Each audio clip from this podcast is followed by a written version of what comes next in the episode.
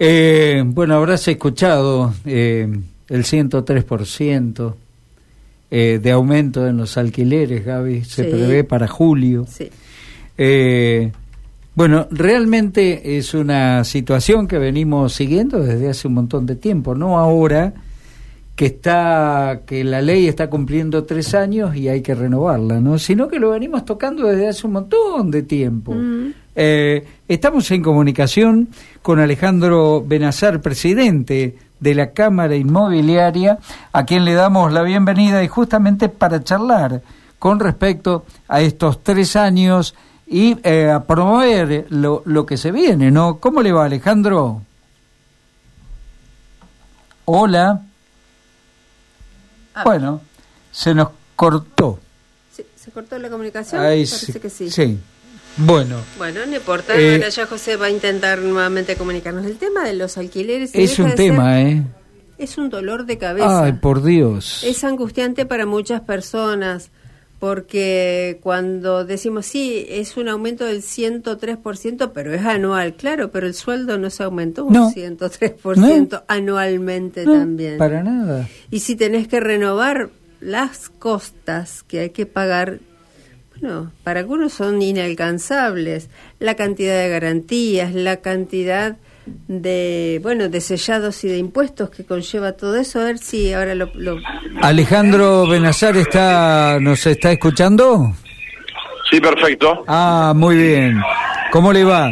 Eh, Alejandro, bien. bueno, bienvenido a la tarde. Aquí estamos con Gabriela eh, para conversar con respecto a esto que se viene, ¿no? Se cumplieron tres años de la ley de alquileres.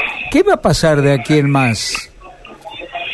Bueno, a partir de mañana es el vencimiento del, del último día de los tres años de la ley de alquileres Sí, y lo que está ocurriendo que gran parte de los propietarios no quiere renovar, una parte ha renovado los contratos, otra parte lo extendió, pero hay arriba de un 40% y quieren ir o hacia temporario, hacia otro destino o a la venta.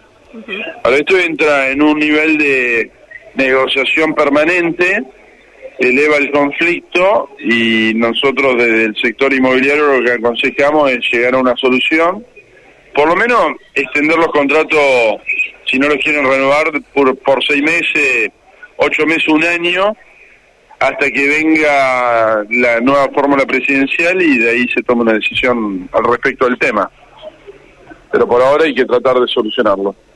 Ahora es un conflicto que data de mucho tiempo y ahora se agrava con eh, esta finalización, ¿no? Porque se habla eh, que a partir del mes de julio eh, de un 103% en la renovación.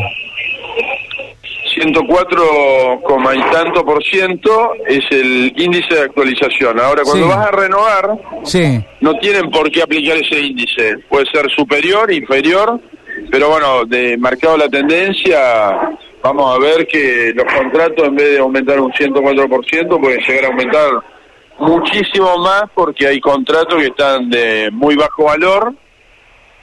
O sea, no tiene contemplado el aumento del 104, tampoco va a tener contemplado un aumento superior a ese y va a traer un nivel de conflicto muy importante donde se van a encontrar con sorpresas en lo que tiene que ver en la valorización de los contratos. Un contrato que hoy culmina con, vamos a hacer un ejemplo, de 100 mil pesos eh, y, y con aplicándole el 104%, el propietario en el por las dudas le mete normalmente un 20 o 30 mil pesos más arriba, un 20-30% más, Ah, por si es que renueva el contrato. Si lo extiende, puede ser que eh, mantenga los 100 mil pesos y haga una extensión de seis meses, un año, pero con una actualización eh, y una previsión menor al año de actualización.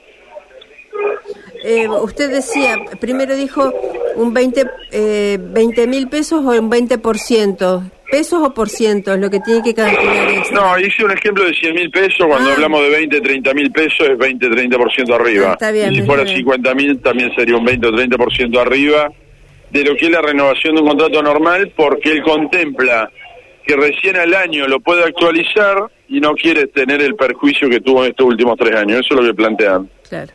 Sí. Eh, se ven muy pocas casas que tienen el cartel de alquiler y muchas personas buscando dónde alquilar. ¿eh? Por lo menos son, los comentarios que recibo. ¿Ustedes lo ven así? Bueno, eh, fíjate vos que mes a mes en Capital Federal se van a recibir unos 10, 12 mil contratos por mes. Si a eso le sumamos que haya un porcentaje muy alto que no renueven los contratos, esa gente se va a sumar a la búsqueda y esos mil, mil cien contratos que hay en Capital Federal no van a alcanzar ni, ni, ni, ni, para abastecer esos dos mil contratos que hay que renovar. Buscando otra propiedad, al no tener la anterior, salen a buscar dos mil familias. Imagínate, hay mil cien ofertas. Más sumada a las familias que están buscando, eh, hay mucha gente que va a entrar en un problema, una situación de posible crisis en la parte habitacional si es que no renuevan o no extienden los contratos. ¿Qué va a suceder? Que como la mayoría no va a conseguir, no le va a quedar otro remedio al propietario que hacer una extensión hasta que se solucione este problema. Claro, pero las familias no van a quedar en la calle. Claro, pues bueno, no, eso no puede quedar la gente en la calle. Bueno, pero no es un tema del privado. El privado eh, se pone en un estado solidario, pero en realidad si no fuéramos argentinos y no fuéramos solidarios, esto ya, ya marcaría una tendencia de un problema mucho más mayúsculo, muy, eh, mucho más de lo que hoy es el problema. Hoy está conteniendo el propietario esta situación. Pero bueno, hay que buscar una, una solución de raíz, no una, un, una parte que es la que esté tratando de afrontar toda esta crisis. ¿La ley no funcionó o la economía hizo que fracase? No, no, la ley. La ley te marca que antes que estuviera la ley, una propiedad estaba 60 o 90 días sin alquilar.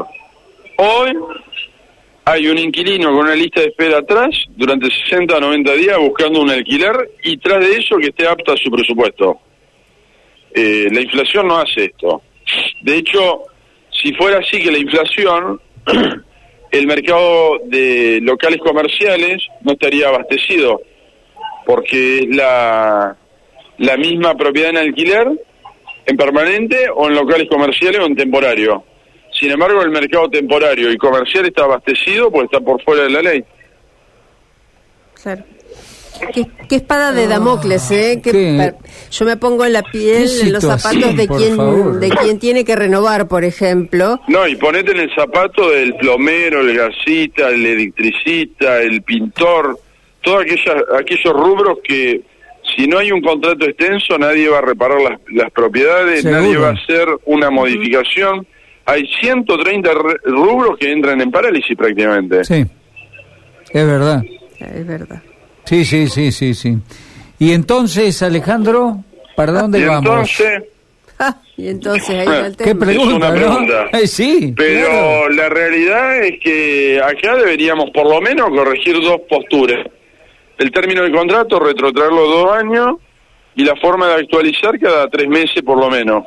Eh, pero si eso no se logra, que es algo mínimo, eh, no, no creemos que hasta diciembre, marzo del año entrante se toque nada. Pero bueno, todo es posible y siempre tenemos expectativas.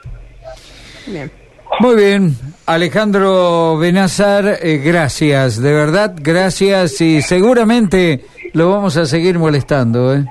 Gracias a ustedes. ¿eh? Hasta Gracias, luego. hasta luego.